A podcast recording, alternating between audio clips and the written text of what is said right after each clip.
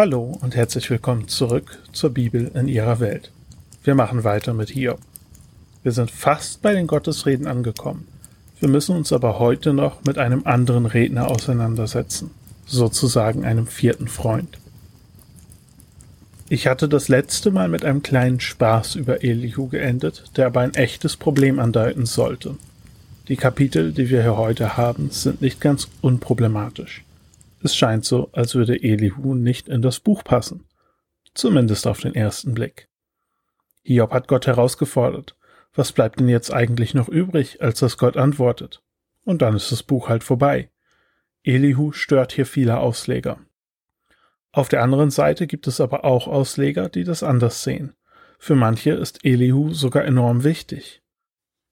Und mit diesen unterschiedlichen Perspektiven kommt auch eine sehr unterschiedliche Bewertung von Elihus Reden. Einige sagen, diese Reden sind völlige Zeitverschwendung, absolut überflüssig.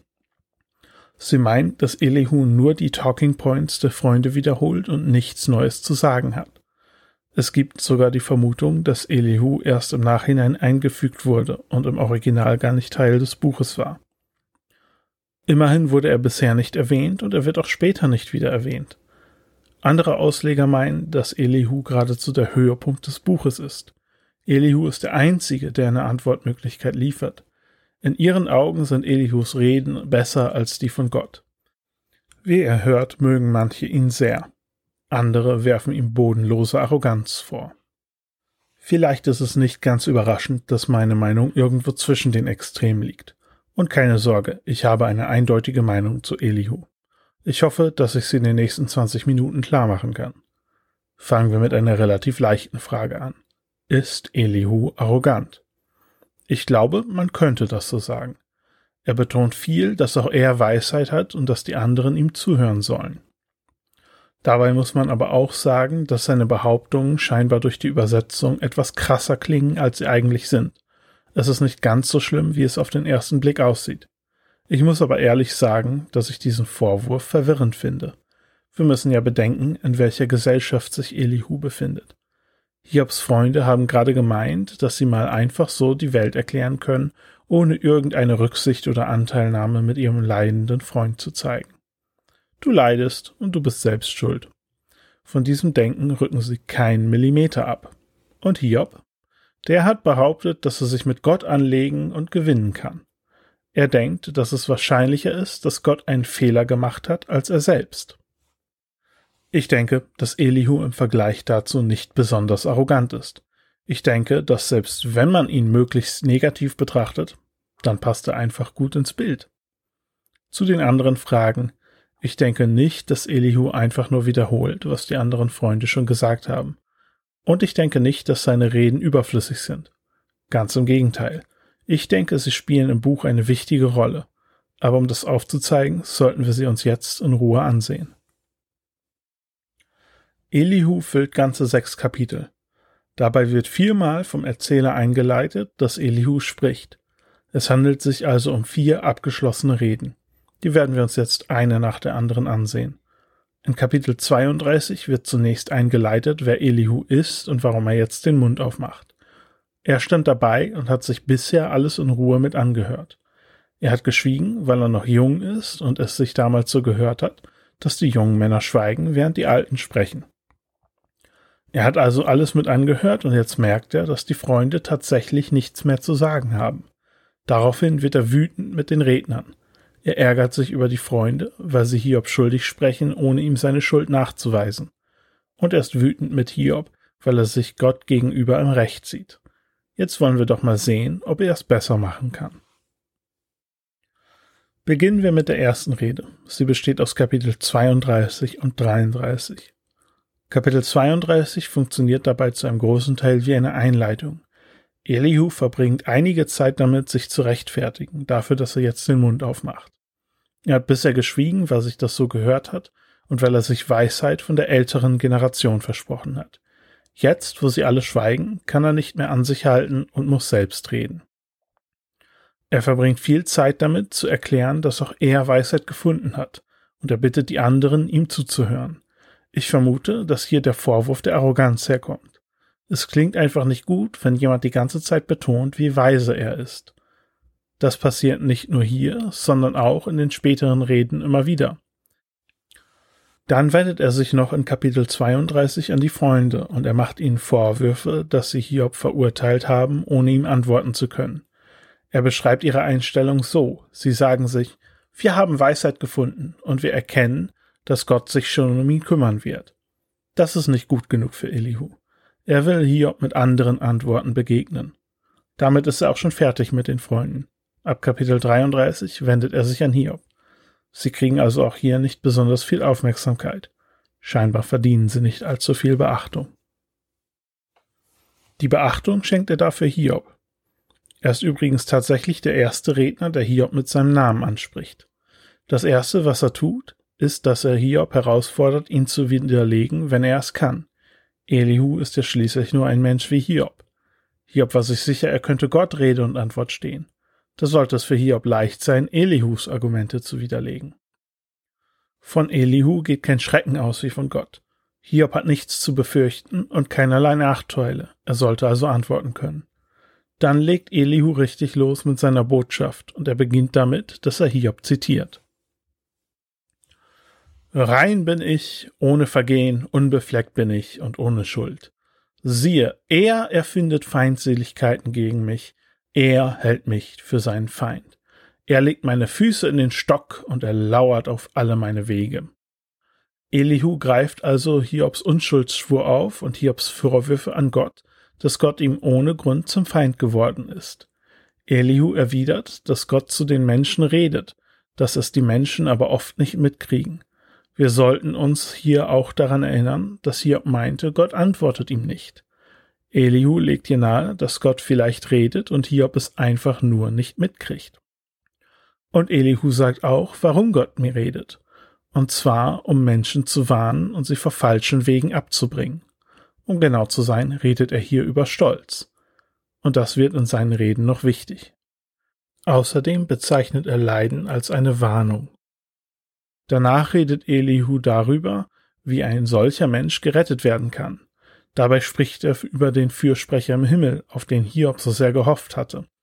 Und er meint, dass ein Fürsprecher tatsächlich eine Hilfe sein könnte. Gott erlaubt dem Menschen zurückzukommen und wiederhergestellt zu werden. Soweit geht die erste Rede Elihus. Habt ihr mitgekriegt, was er hier tut? Es ist nur eine Kleinigkeit, aber ich denke, es ist wichtig. Ich denke, er ist gerade dabei, das Vergeltungsprinzip auf den Kopf zu stellen. Bisher war Leid immer eine Strafe für etwas in der Vergangenheit. Bei Elihu scheint sich die Möglichkeit aufzutun, dass Leid eine Warnung vor Fehlern in der Zukunft ist. Vielleicht will Gott Hiob also nicht bestrafen, sondern ihn warnen. Vielleicht war Hiob mit seinem Denken in einer gefährlichen Richtung unterwegs. Elihu nennt spezifisch den Stolz. Dieser Faden wird in der zweiten Rede aufgenommen. Sie umfasst nur Kapitel 34. Wieder beginnt Elihu damit, dass er Hiob zitiert. Ich bin gerecht, aber Gott hat mir mein Recht entzogen. Trotz meines Rechts werde ich zum Lügner gestempelt. Tödlich verwundet bin ich vom Pfeil, ohne dass ich schuldig wäre. Diesmal macht er ohne Umschweife Vorwürfe an Hiob. Wer ist ein Mann wie Hiob, der Lästerung trinkt wie Wasser? Genau wie die Freunde wirft er Hiob also vor, dass er sich nicht richtig verhält. Aber anders als die Freunde hat Elihu auch Beweise. Denn so wie er das Vergeltungsprinzip ausgelegt hat, kann der Fehler sich auch erst nach dem Leid offenbaren. In Helihus Augen wollte Gott Hiob vor Selbstgerechtigkeit warnen. Aber Hiob hört nicht auf die Warnung, sondern bewegt sich voll in die Selbstgerechtigkeit hinein. Elihus Beweise sind die Worte von Hiob, die er zitiert. Wer so redet, der hält mehr von sich als angemessen. Noch wichtiger, Wer so redet, der hält weniger von Gott als angemessen. Die Botschaft der Freunde war, Hiob, du hast gesündigt und deswegen leidest du jetzt. Elihu sagt, Hiob, du leidest und in deinem Leiden verhältst du dich nicht richtig. Elihus Antwort darauf ist, dass Gott das Recht nicht verbiegt. Gott handelt nicht ungerecht. Das ist sozusagen Elihus Programmspruch. Er liefert auch eine Begründung für diese Behauptung. Es handelt sich um die Verse 12 bis 17 in Kapitel 34. Diese Verse sind für mein Verständnis von den Elihu-Reden und auch von Hiob als Ganzes so wichtig, dass ich sie jetzt vorlesen und danach etwas detaillierter diskutieren werde. Ja, wahrlich, Gott handelt nicht gesetzlos und der Allmächtige beugt das Recht nicht. Wer hätte ihm die Erde unterstellt? Und wer hat den ganzen Erdkreis gegründet? Wenn er nur noch auf sich selbst achtete und seinen Geist und Odem wieder zurücknehme, so würde alles Fleisch miteinander vergehen und der Mensch zum Staub zurückkehren. Hast du nun Verstand, so höre dies und schenke der Stimme meiner Worte Gehör. Könnte auch einer herrschen, der das Recht hasst, oder willst du den Gerechten, den Mächtigen schuldig sprechen? Elihu fragt, wer Gott den Erdkreis unterstellt hätte. Also, wem gegenüber müsste Gott sich verantworten? Am Ende dieser Verse fragt er, ob einer herrschen könnte, der Gerechtigkeit hasst. Und hier kommen wir zu dem Punkt, den ich schon ein paar Mal angedeutet habe. Vielleicht erinnert ihr euch. Ich hatte beim letzten Mal gesagt, dass Hiob die Welt nicht mehr versteht. Auch davor hatte ich diesen Punkt schon angedeutet. Man könnte die Frage, ob ein Ungerechter herrschen könnte, nämlich ganz anders begründen, als Elihu es hier tut. Denn im Weltbild der Menschen damals war das Vergeltungsprinzip Gesetz. Die Götter machen das nicht nur so, die Götter müssen das so machen. Würden sie nicht nach dem Vergeltungsprinzip handeln, dann würde der Kosmos zusammenbrechen. Es würde das Chaos herrschen. Gott muss nach dem Vergeltungsprinzip handeln, sonst wäre alles am Ende. So könnte man begründen, dass ein Ungerechter nicht herrschen kann. Hiobs Freunde haben vermutlich so gedacht. So ziemlich alle Religionen um Israel darum herum haben so gedacht. Deswegen war für sie so glasklar, dass Hiob schuldig sein muss. Die Sonne geht noch auf, alles ist in Ordnung, das Chaos ist nicht hereingebrochen, Sieht also so aus, als hätte Gott keinen Fehler gemacht. Muss also deine Schuld sein, Hiob. Deswegen versteht Hiob die Welt nicht mehr. Er ist sich sicher, dass er nichts falsch gemacht hat, aber er leidet und die Welt dreht sich einfach weiter. Deswegen ist er nicht zufrieden damit, dass man ihm einfach seine Segnung zurückgibt. Er versteht buchstäblich die Welt nicht mehr und er würde gerne wissen, was vor sich geht. Elihu scheint dieses Denken aber zu hinterfragen.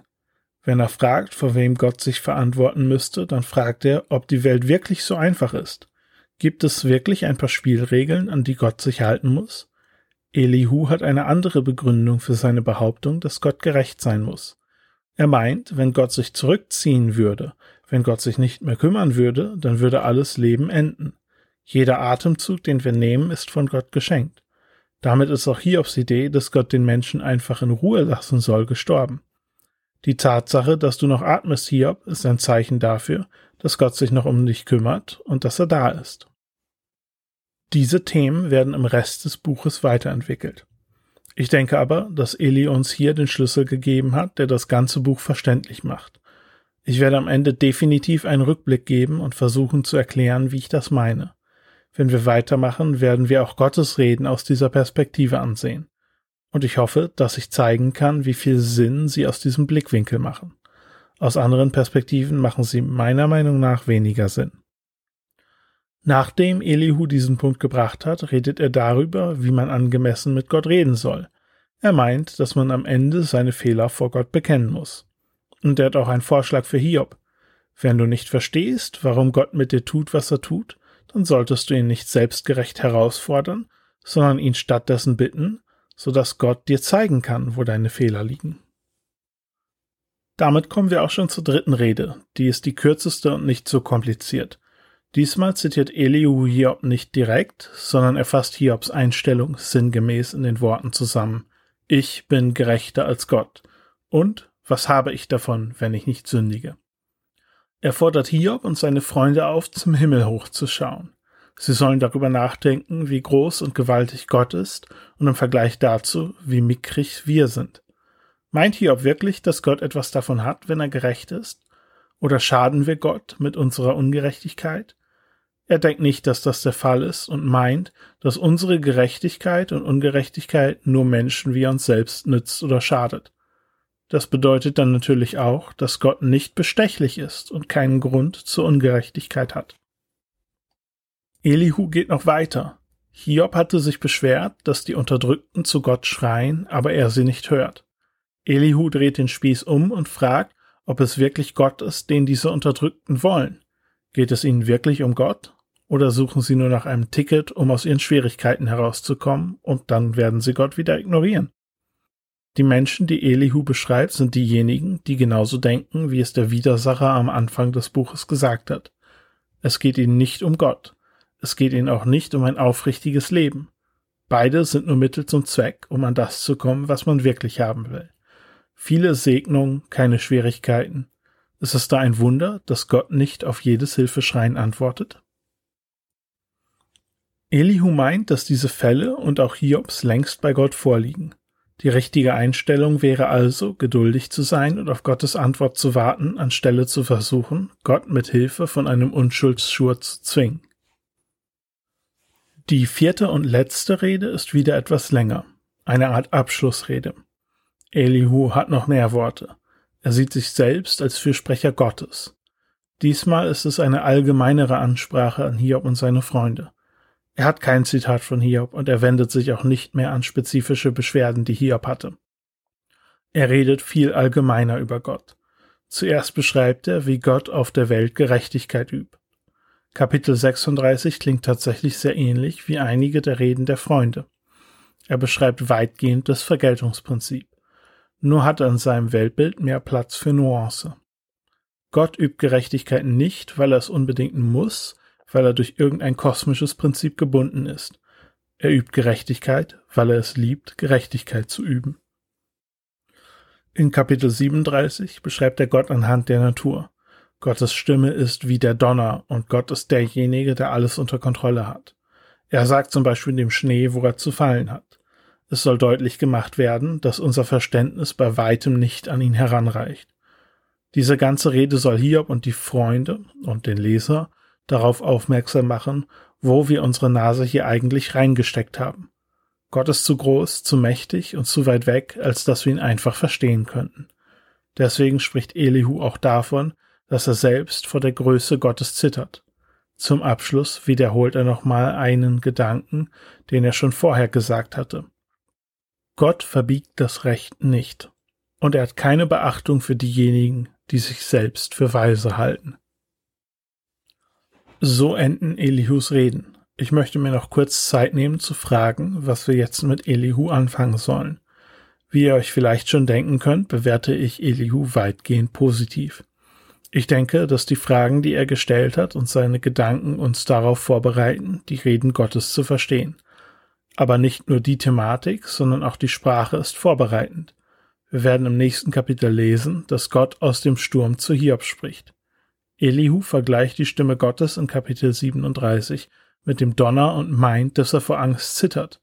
Vielleicht bin nur ich das, aber in meinem inneren Auge zieht der Sturm, aus dem Gott spricht, auf, während Elihu seine letzte Rede spricht. Damit will ich aber nicht sagen, dass Elihu alles richtig macht oder dass er die Probleme in diesem Buch alle löst. Er bringt Hiob nicht zum Undenken. Wir lesen von keiner Reaktion von Hiob. Dafür braucht es Gott selbst. Außerdem missversteht auch er die Situation. Er sieht den Grund für Hiobs Leiden in seiner sich entwickelnden Selbstgerechtigkeit und seinem Stolz. Gott hat aber bereits am Anfang des Buches deutlich gemacht, dass Hiob seine Leiden nicht verdient hat. Womit Elihu recht hat, ist, dass Hiobs Selbstgerechtigkeit und Stolz ein Problem sind. Was Elihu aber gelingt, ist zu zeigen, dass es möglich ist, auf Hiobs Unschuldsschwur zu antworten. Hiob hatte ja versucht, Gott zu einer Antwort zu zwingen. Wir werden beim nächsten Mal sehen, Gott ignoriert diesen Unschuldsschwur von Hiob völlig. Gott lässt sich zu nichts zwingen. Elihu hat schon bewiesen, dass eine Antwort möglich ist. Das reicht scheinbar. Gott kommt, weil er kommen will, nicht weil der clevere Hiob ihn gezwungen hat. Und damit ist die Funktion der Elihu-Reden eigentlich auch definiert. Er gibt uns die Themen an die Hand, die wir für den Rest des Buches brauchen und er hebelt Hiobs Falle aus. Deswegen ist Elihu meiner Meinung nach so wichtig. Elihu ist auch der einzige Sprecher, der nicht von Gott zurechtgewiesen wird. Um genau zu sein, sagt Gott gar nichts zu ihm. Ich denke, dass wir daraus nicht schließen sollten, dass er in jedem Bereich recht hatte, sondern dass er in die richtige Richtung denkt. Ich hatte am Anfang dieser Reihe über drei Statements geredet, von denen nur zwei wahr sein können. Das Vergeltungsprinzip, Hiobs Gerechtigkeit und Gottes Gerechtigkeit. Die Freunde hatten das Vergeltungsprinzip verteidigt und Hiob verurteilt. Hiob hat sich verteidigt und Gott verurteilt. Elihu verteidigt Gott. Gott verbiegt das Recht nicht, das ist sein Leitspruch. Er überlegt, ob das Vergeltungsprinzip nicht vielleicht anders zu verstehen ist und findet bei Hiob Fehler, allerdings nach seinen Leiden und nicht davor. Aber einer Sache ist sich Elihu absolut sicher. Gott verbiegt das Recht nicht, und damit hat er scheinbar recht gehabt. Vielleicht könnt ihr es jetzt kaum erwarten zu hören, was Gott zu sagen hat. Ich muss euch in dem Fall leider ein bisschen enttäuschen. Ich werde beim nächsten Mal wieder einen Text aus der Umwelt des Alten Testaments anschauen. Enuma Elish, den babylonischen Schöpfungsmythos. Das ist für unsere modernen Ohren eine sehr seltsame Geschichte, aber ich denke, es wird sehr spannend. Darin finden wir viele Konzepte, die wichtig sind, um die Gottesreden besser zu verstehen. Es wird unter anderem die Möglichkeit geben, dass ich ein bisschen über den Hintergrund vom Leviathan spreche. Und auch die Schöpfungsgeschichte in der Bibel wird dadurch etwas klarer. Es wird also wieder spannend. Danach machen wir mit den Gottesreden weiter und ich werde dann ohne weitere Unterbrechungen hier zu Ende bringen.